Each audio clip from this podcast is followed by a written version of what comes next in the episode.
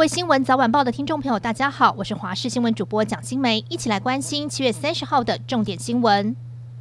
气象局提醒，康鲁台风外围环流将在周二、周三，也就是八月一号、二号两天影响台湾。尽管台风直接影响台湾的几率比较低，可是有脸书气象粉专提醒，要注意台风进入中国后带动的强劲西南风，尤其是中南部朋友要有连续好几天大雨下不停的心理准备。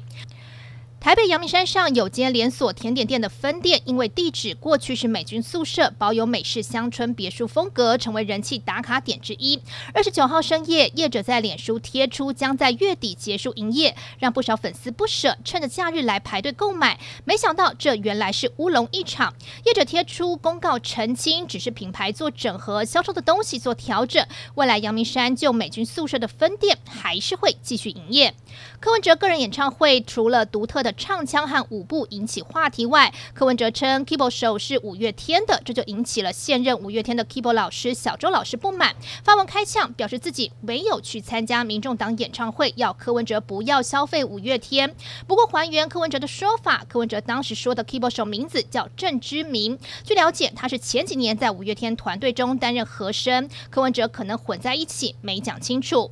云林县二十九号增加六例登革热确诊，其中四例在古坑乡，也是县内累积最多人得到登革热的乡镇。县府在加派人力到古坑清消，走进大街小巷，还进到民宅里，要消灭登革热病媒蚊。县府提醒，台风过后要巡视容器积水，因为只要零点五公分的积水就会成为病媒蚊的大温床。而高雄市三十号也新增两例本土登革热确诊个案，加上之前的二十八例，累计达三十例。市府今天在寿山国家自然公园与旗津地区都扩大清消，要将病媒蚊的滋生源减到最低。成都市大运二十八号晚间举办开幕仪式，中华队进场瞬间立刻引来观众欢呼。其中担任掌旗官的女排国手廖以任，因为清秀甜美的长相、甜美笑容吸引大票粉丝，还冲上微博热搜前十名。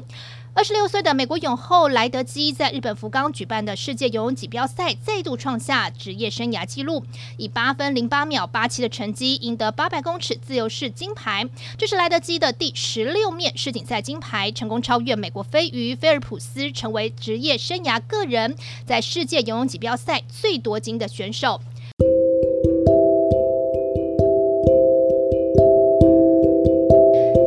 就是这一节新闻内容，非常感谢您的收听，我们下次再会。